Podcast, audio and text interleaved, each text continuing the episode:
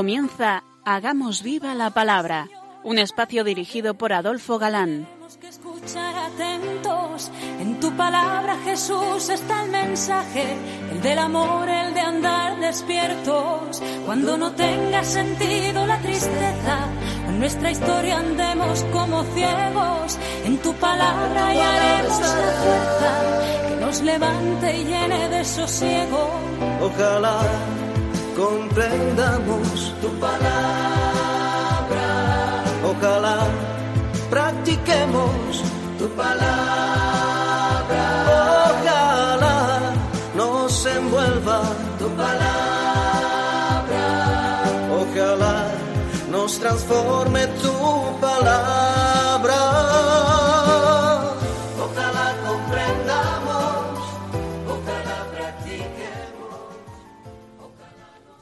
Hola, queridos oyentes. Un día más en esta emisora de la Madre nos encontramos con vosotros a través de las ondas y encantados de nuevo de compartir el gozo de disfrutar la escucha de la palabra de Dios, buscando en vuestra compañía su vigencia y fuerza para nuestra vida. Aquí estamos de nuevo, Ana Adolfo, y Marta, dispuestos a pasar esta hora en vuestra compañía. Bienvenidos a nuestro programa Hagamos viva la palabra. Hola amigos, gracias eh, por permitirnos entrar en vuestras casas un día más. Eh, llegamos al capítulo 5 del Evangelio de San Juan, donde encontramos un milagro, la discusión por curar en sábado, un discurso apologético dogmático y el testimonio del Padre a favor del Hijo. Nos limitamos a leer el milagro la pasada emisión y no analizamos nada. Mejor, si os parece, comenzamos recordándolo. Después de esto se celebraba una fiesta de los judíos, y subió Jesús a Jerusalén. Hay en Jerusalén, junto a la puerta probática, una piscina llamada en hebreo Betzatá, que tiene cinco pórticos.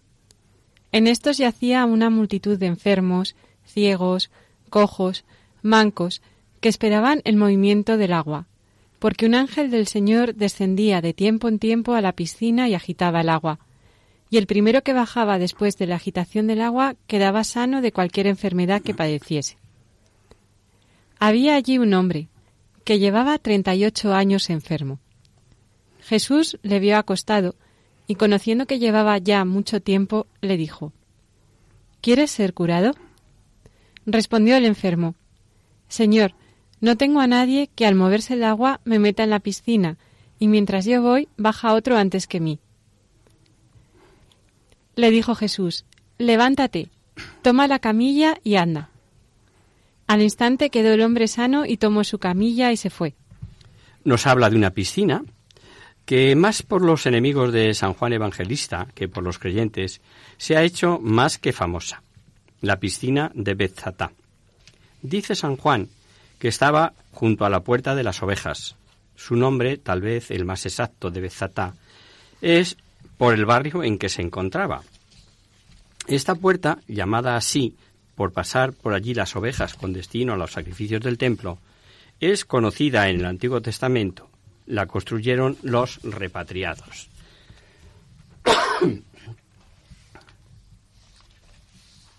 Del nombre de las ovejas viene lo de probática, rebaño, que encontramos en otras traducciones como nombre de la piscina porque originariamente allí se lavaban las ovejas destinadas a los sacrificios del templo, como decíamos. Sabemos que Jerusalén es la ciudad más veces destruida y sobre las ruinas de cada destrucción nuevas edificaciones, por lo que representa un verdadero filón para los arqueólogos. Así las cosas, los detractores de turno creían ver en Juan un simbolismo para todo y decían, no existen ni restos ni pruebas de edificaciones en los tiempos de Cristo que sean pentagonales. Juan dice que la piscina tiene cinco pórticos, luego es un símbolo más. Sin duda referido al Pentateuco. Esto, unido a que el enfermo llevaba 38 años, los mismos que duró el peregrinar de los israelitas por el desierto, total, que de historia nada de nada, todos son símbolos y se quedaban tan tranquilos. Pero Dios nuestro Señor, que a veces permite que la arqueología ponga en evidencia a los listorros de turno, permitió que primero por un famoso arqueólogo, Mans, y luego por los padres blancos, entre el 1870 y 1878, apareciese sin género de dudas la tan traída y llevada piscina. Tenían razón en los de cinco pórticos, sí, pero no era pentagonal. Sencillamente era un paralelogramo irregular con un pórtico en cada uno de sus cuatro lados y uno en el centro de lado a lado que dividía, el paralelogramo como en dos estancias. Y esta posibilidad de contar con cinco pórticos sin pensar en pentágonos lo había aventurado ya Orígenes en el siglo III, fijaros. Otro dato más a favor de San Juan, eh, en su innegable profundidad y visión de trascendencia, narra historia, historia. Esta piscina se llenaba con aguas intermitentes, posiblemente termales. No sabemos por qué, tal vez por alguna curación ocurrida. El caso era que la creencia popular era que quien primero se metiese al removerse el agua sanaba de cualquier enfermedad. Y como ello suponía ser algo milagroso, achacaban a que era un ángel el que agitaba el agua de cuando en cuando. ¿Sería milagroso ciertamente el caso de la piscina? Para Dios nada imposible. Pero si analizamos milagros, milagros, como por ejemplo las piscinas de Lourdes, vemos que eso de curarse es más por fe que por saltar el primero. Más bien sería opinión y creencia mm, mm, popular. Naturalmente esta creencia hacía que aquello estuviese repleto de lisiados, cojos, mancos, paralíticos. Un dato a tener en cuenta es que en importantes códices falta eso de que un ángel agitaba el agua. Bien, uno de estos paralíticos, enfermo desde hacía 38 años, no que llevase allí 38 años, ¿eh? Esperaba la difícil oportunidad de meterse primero en la piscina, al que cuando se removiera el agua. Y Jesús le hace una pregunta que a priori parece tonta o cuya respuesta es obvia. ¿Quieres ser curado? Si a un enfermo crónico, ansioso de salud y un tanto desesperanzado, un día un señor se le acerca y le pregunta que si quiere ser curado, lo que no cabe duda es que se le abre una lucecita de esperanza. Así Jesús lo que hace es excetar, elevar su fe. La escena es imponente. Levántate, toma la camilla y anda.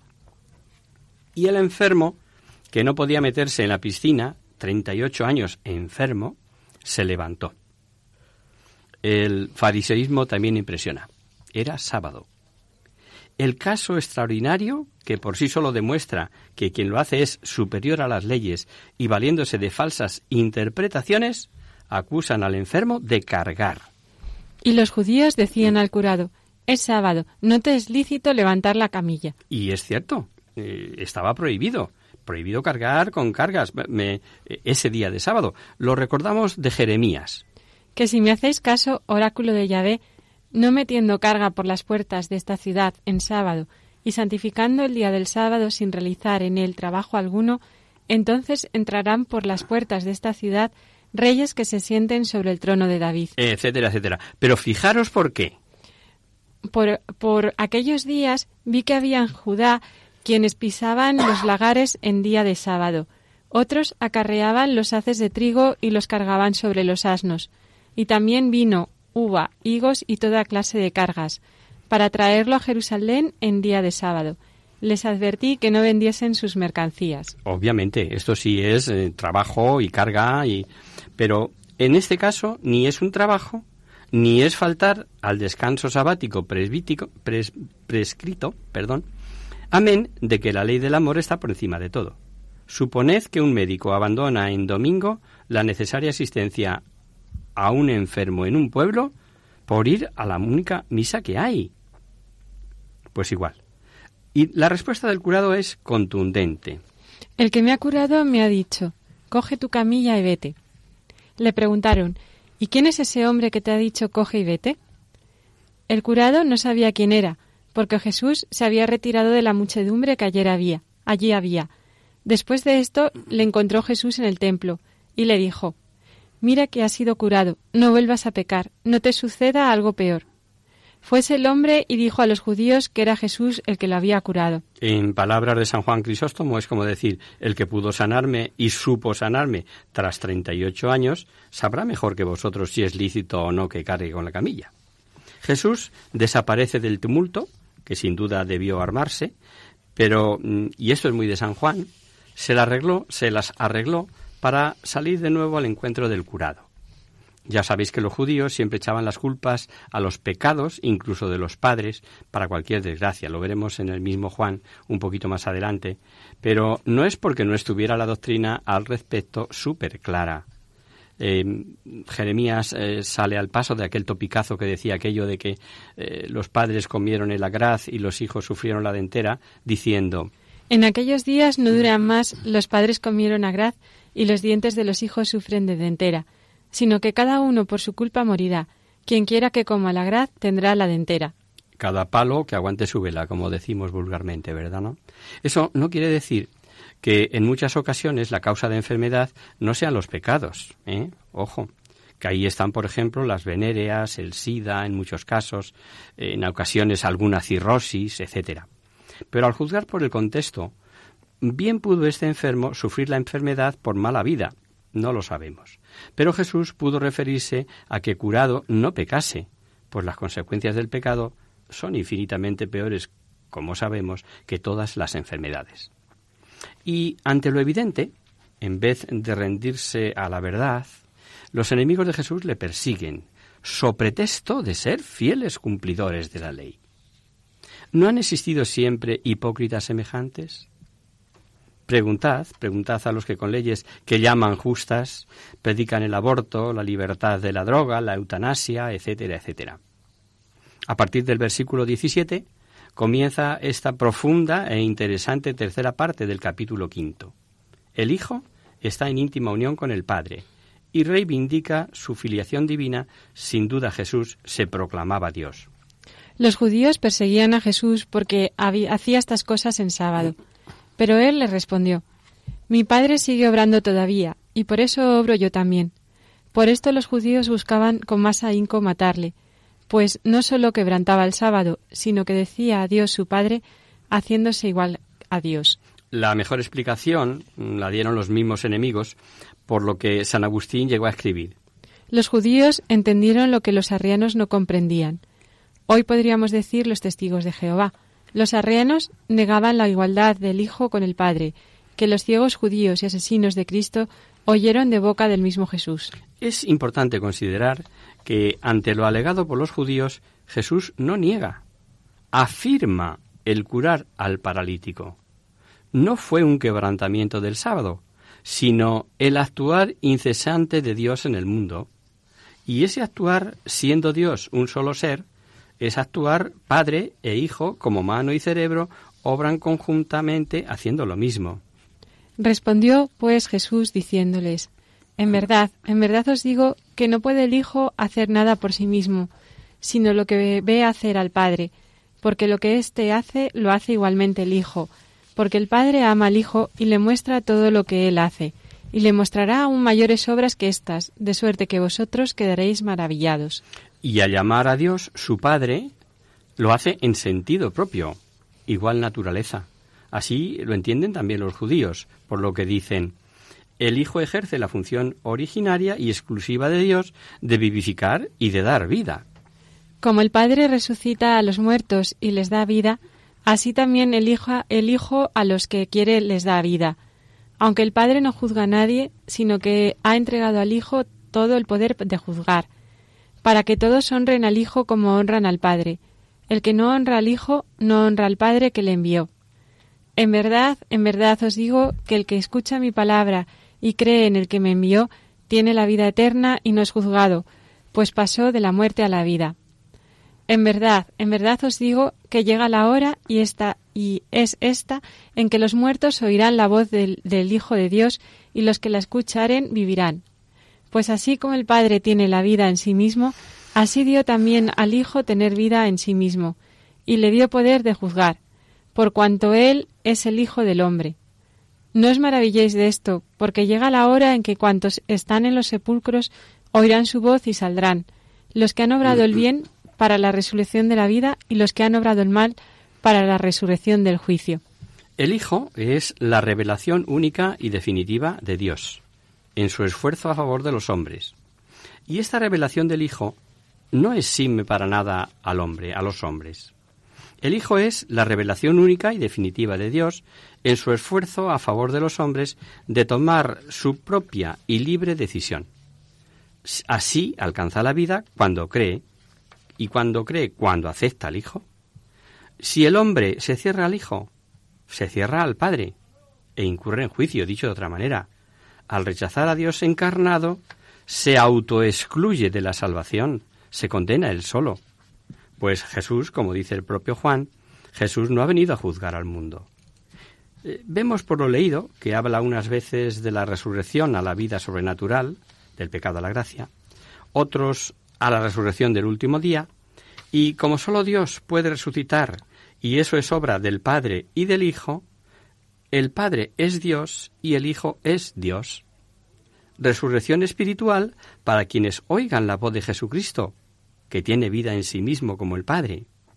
Y finalmente el pasaje habla de la resurrección de los muertos, uno a vida eterna, otros a eterna condenación. Creo que merece la pena pensar un poquito acerca de lo que nos espera, o mejor, a lo que nos hacemos acreedores según hayamos obrado bien o mal. Lo vamos a hacer con este fondo, fondo musical, si os parece, y anhelamos la gloria eterna, luego alegría por siempre.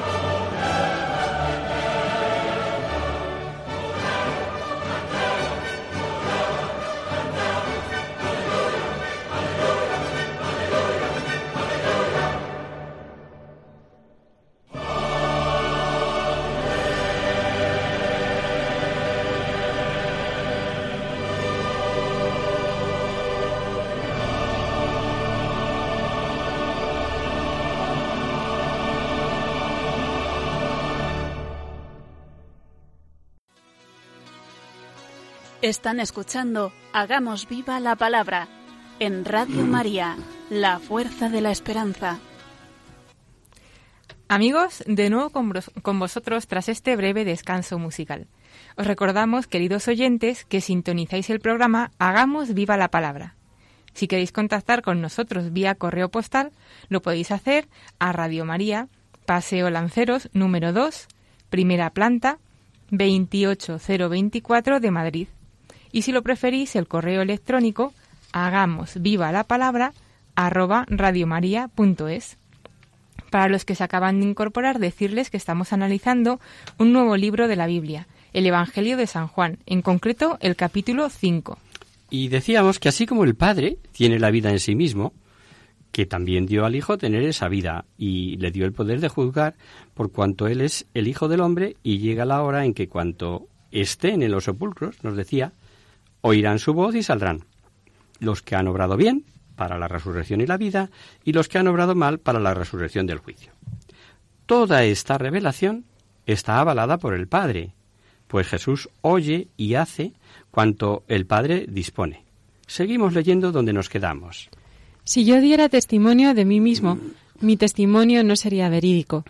Es otro el que de mí da testimonio, y yo sé que es verídico el testimonio que da de mí. Vosotros habéis mandado a preguntar a Juan, y él dio testimonio de la verdad. Pero yo no recibo testimonio de hombres, mas os digo esto para que seáis salvos. Aquel era la lámpara que arde y alumbra, y vosotros habéis querido gozar un instante de su luz. Pero yo tengo un testimonio mayor que el de Juan, porque las obras que mi Padre me, me dio a hacer, esas obras que yo hago, dan en favor mío testimonio de que el Padre me ha enviado, y que el Padre que me ha enviado, ese da testimonio de mí. Vosotros no habéis oído jamás su voz, ni habéis visto su semblante. Es un testimonio definitivo. Para los judíos eh, debería ser, y incluso así lo decían ellos, la Sagrada Escritura. Y Jesús, precisamente, les remite a la Escritura, pues si creyesen a Moisés, creerían en Cristo. Investigad las escrituras, ya que en ellas creéis tener la vida eterna, pues ellas dan testimonio de mí, y no queréis venir a mí para tener la vida. Yo no recibo gloria de los hombres, pero os conozco y sé que no tenéis en vos otros el amor de Dios. Yo he venido en nombre de mi Padre, y vosotros no me recibís. Si otro viniera usurpando mi nombre, le recibiríais. ¿Cómo vais a creer vosotros que recibís la gloria unos de otros y no buscáis la gloria que procede del único? No penséis que vaya yo a acusaros ante mi Padre. Hay otro que os acusará, Moisés, en quien vosotros tenéis puesta la esperanza. Porque si creyerais en Moisés, creeríais en mí, pues de mí escribió él. Pero si no creéis en sus escrituras, ¿cómo vais a creer en mis palabras? Recordad que a Moisés se le atribuye el Pentateuco, pues escribió en Génesis la promesa de redención por la mujer. Enemistad pondré entre ti y la mujer, entre tu linaje y su linaje. Él te pisará la cabeza mientras acechas tu su cal- calcañar. lo que llamamos el protoevangelio, y que de la descendencia de Abraham vendría la bendición de todo linaje de la tierra. Bendeciré a quienes te bendigan, y maldeciré a quienes te maldigan. Por ti se bendecirán todos los linajes de la tierra. Vendrá, eh, ya más concretamente, por Judá, eh, quien, de quien no se irá el cetro. No se irá de Judá el báculo, el bastón de mando de entre, mis, entre tus piernas, hasta tanto que se, te- se le traiga el tributo y a quien rindan homenaje las naciones. O sea, todo esto estaba escrito y los judíos lo sabían y se amparaban en que Moisés tal o Moisés cual. Más aún, recordemos que los judíos pidieron en el Sinaí no ver ni oír a no ser por mediación de Moisés y por lo que Moisés dijo. Precisamente como a Yahvé, tu Dios, pediste en Horeb el día de la asamblea, diciendo, que no oiga yo la voz de Yahvé, mi Dios, y no vea este gran fuego para no morir. Entonces me dijo Yahvé, dicen bien hablando así, yo les suscitaré de en medio de sus hermanos un profeta como tú.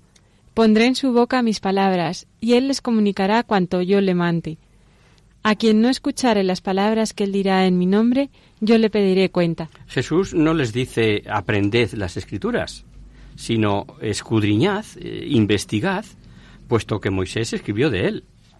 Qué bien lo vieron algunos judíos sinceros tras su conversión, como Mateo o como Pablo, por ejemplo, o los conversos actuales.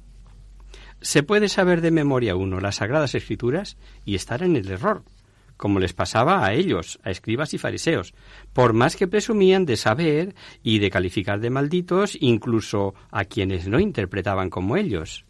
¿Es que también vosotros os habéis dejado engañar? ¿Acaso algún magistrado fariseo ha creído en él? Pero esta gente que ignora la ley son unos malditos. Hala, ya está. Lo veremos cuando lleguemos al capítulo 7. Caso calcado de cuantas sectas niegan hoy la divinidad de Jesús. Y con esto vamos al capítulo sexto. Súper, súper interesante, como todo Juan. Pero este es conocido sobre todo por el discurso del pan de vida. Todavía recuerdo mi época de estudiante, la pregunta que nos hizo el profe acerca de por qué Jesucristo instituyó la Eucaristía. Y dimos varias respuestas, yo creo que todas correctas. Pues el profe siempre añadía, sí, sí, pero ¿por qué? Sí, eso también, pero ¿por qué? Para concluir, que porque Jesús lo había prometido y su palabra no puede fallar. ¿Dónde lo había prometido? Pues justamente en este capítulo 6, sin el cual difícilmente entenderíamos la institución de la Eucaristía. Si Jesucristo no fuese Dios, diríamos que con lo ocurrido en la sinagoga de Cafarnaún, Jesús sufrió un gran fracaso humanamente hablando. Y la cosa no era para menos, decir que su carne es comida, su sangre bebida, y que el que no la coma no vivirá feliz eternamente, y que si le comemos sí seremos felices porque Él nos resucitará, y, que al comerle vivimos en Él, o sea, como asimilados por Él, y Él en nosotros, etcétera, etcétera, como veremos. Pero antes, unas advertencias. Todo lo dicho en Cafarnaún por Jesús corresponde a un solo discurso, a dos, a doctrina recogida por Juan pero dicha en varias ocasiones? Bueno, pues en eso andan también los estudiosos. Y vale para los exegetas. A nosotros, si es una como si es en dos, lo importante es la doctrina. Que entonces, ¿por qué lo digo? ¿Por qué lo advertimos? Pues para que no nos tomen por ignorantes y cualquier listillo por ahí, sea cura protestante o ateo, nos intente liar. Tres partes podemos ver en este capítulo sexto. Jesús multiplica panes y peces, Jesús camina sobre las aguas igual que sobre tierra firme, y Jesús en la sinagoga de Cafarnaún revela la gran verdad de que su cuerpo es alimento imprescindible. Sin que esta verdad, repetimos, sufra un ápice, aunque parte del discurso, la primera mm, Jesús se presente como el pan de vida que ha de ser asimilado por la fe, y en la segunda parte del discurso se presente como pan de vida que ha de ser recibido eucarísticamente, comido para mantener la vida. Claro que todo el discurso se puede interpretar en perspectiva sacramental, pero no todo en perspectiva de metáfora, manducación de Cristo por la fe, como aducen algunos. Así como el aval del discurso eucarístico es la tradición, amén de la claridad del texto, sobre todo del versículo 51. En adelante, pues, tenemos a Justino, Irineo, Juan Crisóstomo, Ignacio de Antioquía, etcétera, etcétera. Pero repito, nada quita que la parte primera, por ejemplo, vamos a ir analizando. Porque el pan de Dios es el que baja del cielo y da la vida al mundo. Dijéronle pues ellos, Señor, danos siempre de ese pan. Se refiere a creer en él, como la sed a la que se refirió la samaritana. No procede, pero de separar esta doctrina sería fe hasta el versículo 47 y Eucaristía de 48 al final. O sea, que la fe es un alimento, claro, que hay que reconocer que este alimento lo da el Hijo del Hombre, que bajó del cielo, claro. Ya dijo que la obra de Dios, o sea, el reconocer al único Hijo, la única obra básica de Dios, exige de ellos el que crean en Él. La obra de Dios es que creáis en aquel que ha, enviado. Los católicos sabemos, y la Iglesia lo proclama, que el discurso de Cafarnaún es claro, sin duda, irrefutable, revelación eucarística. Y pronto veréis con qué claridad sale de las palabras recogidas por Juan. Eh, perdonadnos lo, lo, extenso de la introducción, este capítulo 6. Pero es que en estos tiempos hay que tener ideas claras para que cualquier listo por ahí no nos haga sufrir o perturbe nuestra fe de siempre. Decía una monja de un barrio periférico de Madrid a un pastor bautista, tras discutir largamente sobre este capítulo. Mire usted, cuando nos muramos los dos y veamos la verdad, si fuese la suya, a mí solo puede decirme Jesús qué exagerada eras. Pensabas que mi amor llegaba a tanto como a darme yo mismo en alimento como a una madre da a sí misma a su hijo bebé. Pero usted, si quien interpreta bien esa doctrina es la Iglesia Católica, le dirá a Jesús, Qué desagradecido eres, pero qué poco me conoces. No eras capaz de suponer que yo te amase tanto. Os puedo decir que el silencio se cortaba. Eh, vayamos ya con sumo respeto y atención al sexto capítulo de San Juan. Vimos en su momento que los milagros escogidos por Juan son como avales, eh, como garantías para que se crea. Juan sabe que la profundidad de la grandeza del misterio eucarístico y de lo dura que esa verdad iba a resultar a muchos. Y por eso, aunque Juan eh, no repite, salvo la pasión, nada de los sinópticos, al llegar aquí sí repite dos milagros que vienen narrados en los sinópticos. Más aún, el primero de los milagros fue narrado por los tres, por Mateos, por Marcos y por Lucas. Y esto, claro, es por algo. El primero es la multiplicación de los panes y de los peces. Después de esto partió Jesús al otro lado del mar de Galilea, de, Tiberiades, y le seguía una gran muchedumbre porque veían los milagros que hacía con los enfermos. Subió Jesús a un monte y se sentó con sus discípulos. Estaba cercana la Pascua, la fiesta de los judíos. Levantando, pues, los ojos de Jesús y contemplando la gran muchedumbre que venía a él, dijo a Felipe, ¿Dónde compraremos pan para dar de comer a estos? Esto lo decía para probarle, porque él bien sabía lo que había de hacer. Contestó Felipe, Doscientos denarios de pan no bastan para que cada uno reciba un pedacito. Díjole uno de los discípulos, Andrés, el hermano de Simón Pedro. Aquí hay un muchacho que tiene cinco panes de cebada y dos peces. Pero esto, ¿qué es esto para tantos? Dijo Jesús, mandad que se acomoden. Había en aquel sitio mucha hierba verde. Se acomodaron pues los hombres en número de unos cinco mil. Tomó entonces Jesús los panes, y dando gracias dio a los que estaban recostados, e igualmente de los peces cuanto quisieron. Así que se saciaron, dijo a sus discípulos, recoged los fragmentos que han sobrado para que no se pierdan. Los recogieron y llenaron doce cestos de fragmentos que de los cinco panes de cebada sobraron a los que habían comido. Los que estaban presentes, viendo el milagro que había hecho, decían, Verdaderamente este es el profeta que ha de venir al mundo.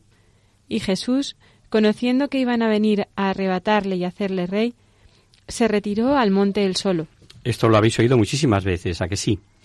Pues bien, respecto a lo narrado por los sinópticos, Juan aporta detalles importantes, tanto doctrinales como de valor histórico, como que se dirigió a Felipe, como que Andrés fue quien dijo que un chico tenía cinco panes y dos peces, y sobre todo Juan advierte que Jesús sabía bien lo que iba a hacer pero que lo hizo para probarles y que estaba, la cerca, estaba ya cerca la Pascua. ¿A, qué este detalle? ¿No estará ya preparando la doctrina del gran milagro de convertir el pan y el vino como eje de la Pascua de la nueva alianza? Felipe, no sé si por simplón o porque una tradición dice que fue comerciante, o tal vez porque era de allí, pues sabemos que era de Bethsaida, y entonces ¿A quién mejor preguntar dónde podían adquirir tanto pan como sería necesario? Claro que en este caso también pudo dirigirse a Andrés o a Pedro, que ya leímos en el capítulo primero que eran de allí, os recordaréis. El caso fue que el pobre Felipe quedó, quedó pues, desorientado y, y, suelta aquello de 200 denarios, así como 200 sueldos, no bastan. Un detalle también del valor histórico es que diga Andrés, hermano de Simón Pedro, si lo narra alguien que lo vivió, vale, Pero si el Evangelio fuese hecho por la primitiva comunidad eh, con fines catequéticos, ¿a qué viene eso de decir que era hermano de Pedro? Veréis que Dios suele, para que la fe sea más pura, llegar al no va más de la imposibilidad, de tejas abajo, para que el milagro no ofrezca duda, desde cuando revela a Abraham que será su padre, en el Antiguo Testamento, cuando su mujer es además de estéril anciana, hasta cuando fue a resucitar a un, muerto eh, a distancia, estando en Perea donde se quedó, hasta que estuvo descompuesto cuando acudió. En fin, hay un sinfín de testimonios de que Dios lo pone más difícil para mayor fe. Así, cuando está patente la imposibilidad de dar comida a cinco mil hombres, más mujeres y críos, que no entraban en el recuento, es cuando prueba la suyo. ¿Os acordáis? Un padre, Jairo, corre para llevarse a Jesús a su casa, porque tiene una hija muy enferma, y permite que una mujer, la hemorroísa, jorobe la prisa y pierda tiempo Jesús. Así, cuando llegó estaba muerta. Vamos, cuando ya no hay remedio aparente. Algo así encontramos en esta tesitura de dar de comer a este gentío en despoblado. Necesitamos explicarlo despacito. Por eso lo vamos a dejar para nuestro programa próximo, si os parece.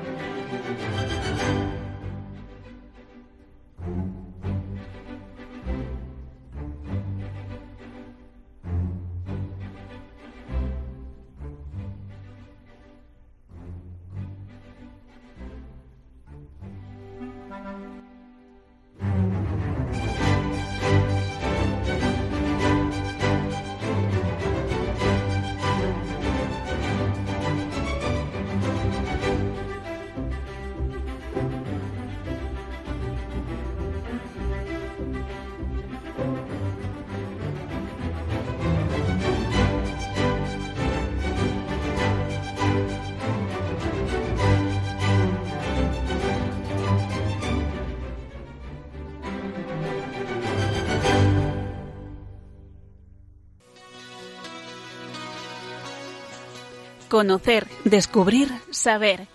En Hagamos Viva la Palabra.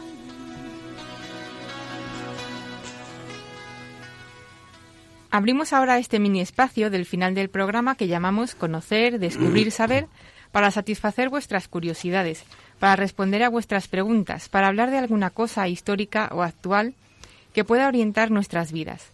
Hoy vamos a contestar a un correo electrónico que hemos recibido desde Salamanca. Me llamo Rodrigo y os escucho desde Salamanca. Me gustaría que nos hablaseis de las primeras peregrinaciones a Tierra Santa. He peregrinado a Santiago y me han contado que es, junto con Roma y Tierra Santa, las tres que persisten de las primeras que se empezaron a hacer, y que las más antiguas son las de Tierra Santa.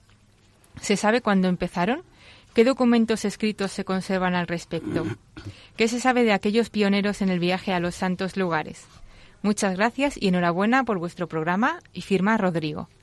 Eh, muchas gracias a ti, Rodrigo, por escucharnos y participar en nuestro programa. El tema que nos propones es apasionante y la información que hay al respecto es inmensa. Por eso vamos a, nos vemos obligados a sintetizar, fijándonos en las ideas más relevantes, pues como ya sabes disponemos de poco tiempo. Eh, se sabe que los cristianos empezaron a visitar los santos lugares poco después de la muerte de Jesús, la posibilidad de contemplar la tierra donde había vivido el Señor, hacía de la peregrinación a Jerusalén, Belén, Nazaret, pues como lo es hoy, una experiencia única. Poco a poco empezaron a visitarse también otros lugares, como Egipto, refugio de la Sagrada Familia durante el reinado de Herodes, o el monasterio de Santa Catalina en el monte Sinaí. Los peregrinos procedían tanto de la Iglesia romana como de la griega y también de las numerosas sectas cristianas, nestorianos, armenios, coptos, maronitas, pero muy pronto se asentaron en que muy pronto se asentaron en Jerusalén. Pero fue con la conversión del emperador Constantino al cristianismo, recordáis, el edicto de Milán del año 313, y con la labor desempeñada por su madre Santa Elena, de la que hablaremos más adelante, cuando se inicia oficialmente el culto de los santos lugares de Palestina. A este hecho hay que sumarle otro que también influyó en el aumento de las peregrinaciones y que fue el descubrimiento de la tumba de Cristo a comienzos del siglo IV. Debido a este auge, se hicieron necesarias guías para que indicasen las mejores rutas, eh, los santuarios que se podían visitar, eh, las reliquias más importantes, las indulgencias que se podían eh, obtener en cada lugar y consejos prácticos para un viaje tan largo y arriesgado. Muchos peregrinos escribieron los relatos de su viaje, narrando las aventuras y dificultades superadas durante el camino. La afluencia de peregrinos a los santos lugares también hizo necesario crear albergues. Y sabemos, por testimonios como el de San Juan Crisóstomo, patriarca de Constantinopla, que existían lugares especializados para el descanso del viajero y que algunos de ellos, como las tabernas de Dafne, eran poco recomendables, por ejemplo. Y gracias a los escritos dejados por San Jerónimo, que vivió en Palestina entre finales del siglo IV y comienzos del V, Sabemos que esta época, eh, en esta época, el flujo de peregrinos crecía sin cesar, con gente llegadas de todas partes, desde la India a Bretaña y desde Armenia a Egipto. Aunque se escuchaban multitud de lenguas diferentes, dice San Jerónimo, la piedad y la humildad humildad unía a todos. Las rutas que llevaban a Palestina se llenaron de iglesias, monasterios, hospederías, como relata la Virgen Egeria, de la que también hablaremos un poquito más adelante, en su Itinerarium ad loca santa. Uno de los primeros peregrinos conocidos fue un obispo de Capadocia, llamado Alejandro, que llegó a Palestina en torno al año 200 para, según decía, rezar y visitar aquellos lugares. Otros acudieron para volver a las fuentes del cristianismo, como hizo Orígenes, el famoso teólogo de Alejandría, que visitó Palestina hacia el año 224, invitado por el gobernador de Arabia. Allí conoció el culto de los santos lugares y en particular los ritos que se celebraban en la gruta de la Natividad. En su apología, Orígenes contra Celso, escrita alrededor del año 250, describe así el lugar del nacimiento de Jesús. En armonía con lo que en los evangelios se cuenta, en Belén se muestra la cueva en que nació y dentro de la cueva el pesebre en que fue reclinado envuelto en pañales. Y lo que en aquellos lugares se muestra es famoso aún entre gentes ajenas a la fe. En esta, en esta cueva, se dice, nació aquel Jesús a quien admiran y adoran los cristianos. Pero tal vez la peregrina eh, más ilustre de la antigüedad fue Santa Elena, madre del emperador Constantino, que se convirtió al cristianismo durante el reinado de su hijo, influyendo en la conversión de éste. En el año 326, siendo ya anciana, tenía 76 años, peregrinó a Tierra Santa para buscar la cruz de Cristo, la Vera Cruz. Por eso a Santa Elena se la representa siempre con una cruz en la mano. Y en su búsqueda hizo demoler un templo erigido a Venus en el Monte Calvario, donde más tarde mandaría construir una basílica. También mandó levantar basílicas en el Monte de los Olivos y en Belén. El historiador, Eusebio de Cesarea, tomó detalles de su peregrinaje, peregrinaje a Tierra Santa y otras provincias del Medio Oriente. Y al describir la Basílica de la Natividad, Eusebio relata la evolución desde una simple gruta a la construcción de la basílica con estas palabras. La piadosísima emperatriz quiso entonces embellecer el lugar del parto de la Madre de Dios con grandes monumentos, haciendo resplandecer aquella sagrada gruta con todo tipo de ornato. Poco después, el emperador la enriqueció todavía más con donaciones votivas dignas de un rey, ampliando el número de ornamentos dotados por la madre, con una gran variedad de objetos de oro y plata y tejidos ricamente bordados. Pero el primer diario que se conserva de un viaje a Tierra Santa es el Itinerarium Burdicalensis, escrito por un peregrino anónimo francés de Burdeos en el 333, tan solo 20 años después del Edicto de Milán. El itinerario arranca en Burdeos y llega a Milán, desde allí escribe dos itinerarios diferentes para llegar a Constantinopla. Uno pasa por Roma y atraviesa el mar Adriático El otro transcurre por Centro Europa, un viaje semejante al que realizará algunos años más tarde la monja Egeria, de la que también hablaremos. El itinerario burdigalense es un documento importante porque recoge el nombre de las ciudades del Imperio Romano en el siglo IV y marca con exactitud la distancia entre ellas. Por ejemplo, dice que, Burdeos, de, que de Burdeos a Constantinopla había una distancia de 2.221 millas, 112 paradas y 230 postas. Da muchos avisos a los caminantes, recoge información sobre los santuarios de Palestina y también describe el paisaje, las leyendas y las costumbres de Tierra Santa. Otra peregrina ilustre fue Santa Paula, que nació en el seno de una rica familia romana en la segunda mitad del siglo IV. Se quedó viuda muy joven y a cargo de cinco hijos. Cuando sus hijos fueron mayores, emprendió un viaje a Oriente con su hija Eustoquia para incorporarse a la vida monástica. Lo que sabemos de ella es a través de las cartas de San Jerónimo. Jerónimo, perdón. Peregrinó por Tierra Santa, pasó un tiempo con los anacoretas y cenobitas de Egipto y finalmente se instaló en Belén, donde dedicó su vida a la caridad y a acoger a los peregrinos. Además, junto a su hija Eustoquia y a San Jerónimo, fundó dos monasterios, uno de mujeres y otro de hombres. Santa Paula murió a los 56 años y fue enterrada en la Basílica de Natividad de Belén. Hablemos ahora del viaje de Egeria.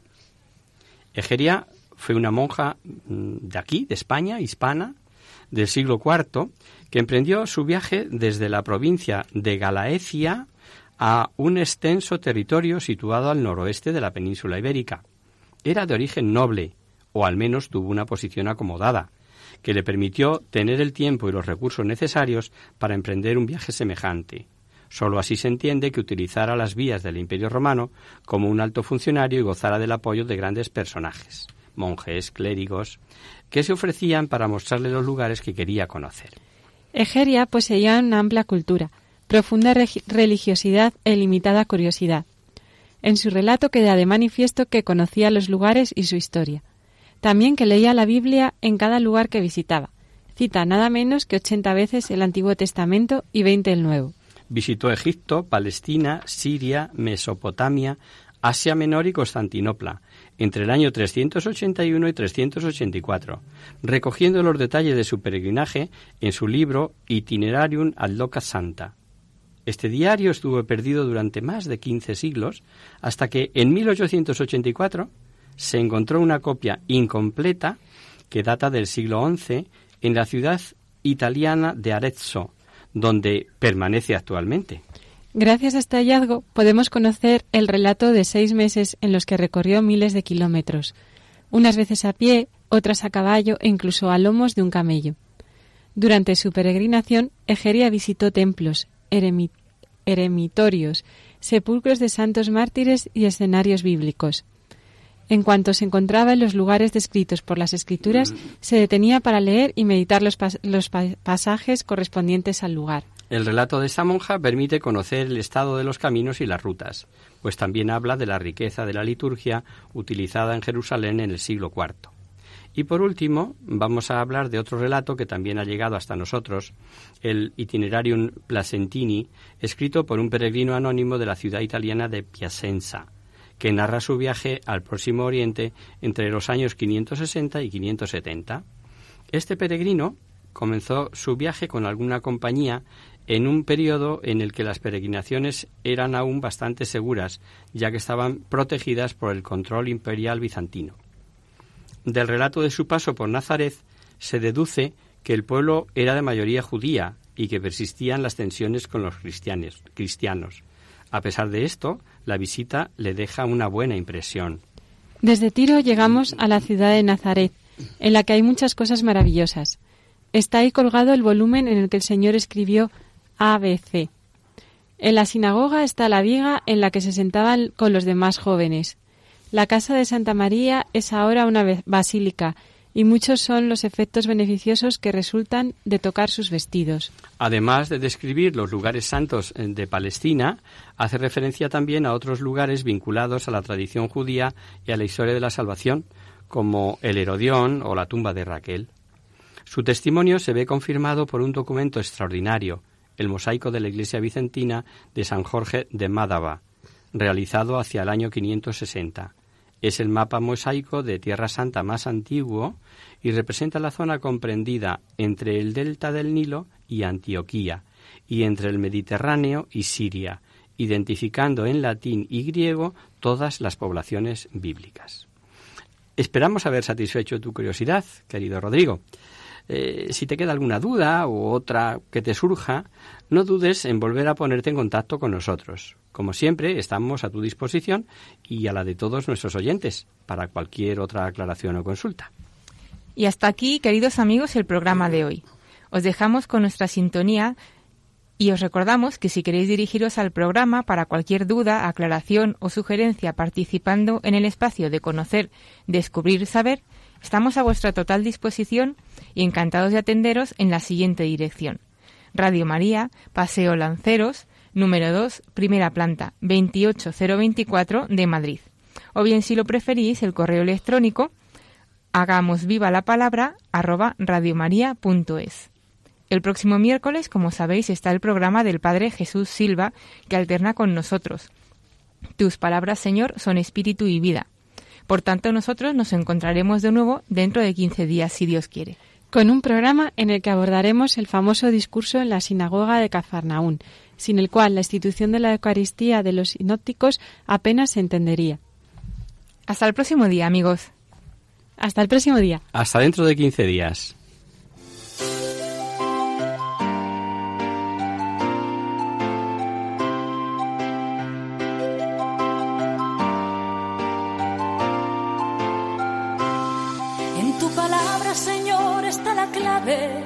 Solo tenemos que escuchar atentos.